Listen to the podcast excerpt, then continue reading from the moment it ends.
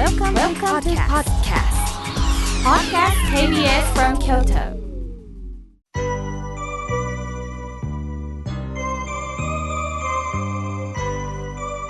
さあここからはたくさんのメッセージをいただきましたので順に紹介させていただきますまずはじめにマムトさんありがとうございます妙慶さんいつも心温まるお言葉をありがとうございます孤独死した親族の話を聞いてください。病死で死後1週間経っての発見でした。その人は生活保護を受けていたので福祉の方に相談したところ福祉の範囲でということで葬儀屋さんを紹介していただきました。福祉の範囲ということは仮想プランと言われました。全く知識もなく準備時間もないまま電話のやり取りでしたがいろいろ聞いて確認をした上で私は納得しましたしかしこれで良かったのかととても心残りです。妙慶さん、親戚はちゃんとお浄土に帰れるんでしょうか？今、お葬式の形も変わっているのは知っているんですが、言ってる間に四十九日になります。納骨の問題もあります。他の親族がお金もあるんで、お坊さんなしで納骨したらと言っていますが、どうすればいいんでしょうか5月24日が四十九日で納骨を考えています。妙慶さん、どうか早めに返事をいただけないでしょうかとのことです。私も、えー、KBS に来て何が何でもまずマムトさんのメッセージを紹介させていただこうとスタッフと相談して、えー、今このメールをあの読ませていただいております。こういう方っていうのはリスナーさんの中にもおられると思うのであえて皆さんと共有したいと思います。そこで、えー、住所を見るとどうも、えー、近くのようなので、えー、マムトさんあのこれはなかなかあの直接っていうことはいかないんですが今回はあの本当に緊急だと思います。そこであの私の方からちょっと連絡をさせていただきますのであの相談を受けさせていただきたいと思います。あのやはりお経さんを皆さんでいただけたらなと思っております。それでも遠方に住まれているリスナーさんの方にまたちょっとあのメッセージを送らせていただきます。もしも本当だったらソウルの方に来てお経さんをいただきたいんです。それは阿弥陀経。そして昇進念仏下をいただきたいんですね。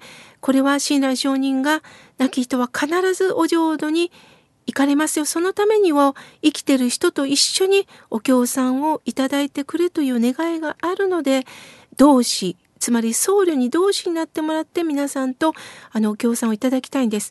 しかしなかなかお坊さんも読めないという事情があるんであれば、マムトさん、あなたが仏具屋さん、または東恩賀の出版にもあの200円ぐらいであのお経本置いてますので、あの一番わかりやすいお経本はどれですかと聞いてご購入いただき、お念じをつけてどうか上手にあげる必要はありません。一文字一文字丁寧にどうかあげていただけたらと思います。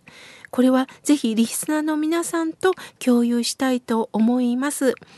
私もあのメールをさせていただきますのでお待ちくださいませ。さあ続いての方です。お手紙をいただきました。えークローバーさん、四つ葉のクローバーさん、ありがとうございます。封筒の中には、本当に四つ葉のクローバーが入っていました。妙慶さん、受け取ってくださいとのことで、今早速私は、バッグの中に入れさせていただきます。妙慶さん、いつも心にしみるお話をありがとうございます。4年ぐらい前、私は初めてラジオで妙慶さんを知りました。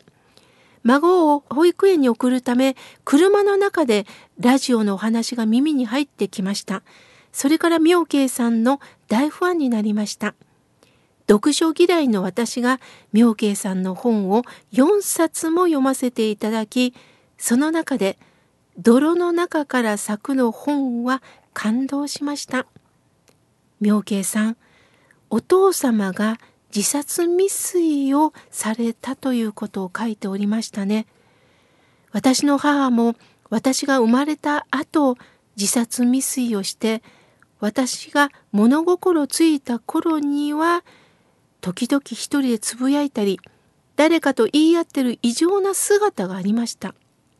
人からは気持ち悪いと言われていましたがそんな母が父と農業一筋3人の娘を育てて孫も一生懸命見てくれましたそんな母が昨年103歳で亡くなりました時々異常な独り言を言う母を哀れで恥ずかしく自分もそんな風になったらと不安でたまりませんでした。でも妙慶さんのお父さんの話を本で読んで人は弱いんだなと知りました。哀れな母の姿は私に生きる勇気を見せてくれたんではないかなと妙慶さんの本から思えるようになりました。私の母の名前は妙慶の慶。これをよしと言います。妙慶さんの慶と同じ字で何かご縁を感じ、思わずペンを取った次第です。妙慶さん、これからもお体を大切にし、心にしみるお話を聞かせてください。楽しみにしております。とのことです。四つ葉のクローバーさん、もうずっとずしっと言葉が私の胸にしみ入りました。辛かったですね。なかなかお母さんを受け入れられなかったでしょう。でも、まあ私も父のね、僧侶でしたけれども、父も本当に布教をして生き生きと生きてたのに、自分が病気になった時に、やはり不安でたまらんかったんですね。私も父が自殺未遂をしてる姿をちょうどね中学の時に帰ってきて見たんですね。するとあれだけ生き生きと布教してる父が自分が病気になったら死ぬことしか考えられないのかもう不思議でたまらなかったんですね。でも体がしんどい時はもうしんどさしかないんですね。そこに尊いお経の言葉は残らないんだなと思いました。やはり話を聞くっていうのは今もそうですよねリスナーの皆さん。体がまだ元気だから聞けるんですよね。もちろん病気で横になって聞いてくださってる方もいると思うんですが今もだえ苦しんでる中にラジオなんか聞ける余裕がないんですよね。しんどい時はやっぱりしんどいんです。だからああこの人弱いんだこの人おかしいんだではなくってそのしんどさに向き合うことしかできないんですよね。四つ葉のクローバーさんのお母さん103歳まで生き切ったんですね。辛い中でもきっと娘や孫を見ながら私の生涯生き切ろうと何度も何度も誓い直してくださったんではないでしょうか。ああ、本当に今日ゆっくりとこのお手紙を読ませていただいてよかったです。リスナーの皆さんと共有させていただきました。ありがとうございました。さあ、続いての方です。はるちゃんさん、ありがとうございます。妙慶さん、河村妙慶の心が笑顔になるラジオを聞くと、笑顔いっぱい、夢いっぱいの気分になりますとのことです。ああ、そう言っていただいて本当にありがとうございます。さあ、続いての方です。ラジオネーム、かずかずさん、ありがとうございます。妙慶さん、妙慶さんの法話を聞きに行きたいんですけれども、近々ありませんか？とのことです。ありがとうございます。6月18日、滋賀県の古東地区で、あの、講演会を、あのに行かせていただきます。詳しいことは、あの、河村明家の日替わり法話を覗いていただけますかあの、場所とか、あの、時間とか、あの、会場のご紹介をさせていただいております。よろしくお願いいたします。さあ、続いての方です。メールをいただきました。妙慶さん、初めてお便りをいたします。妙慶さんの著書はどれも擦り切れるほど読ませていただいております。このメールを読んでいただけるかどうかわかりませんが、祈る気持ちで打ち始めました。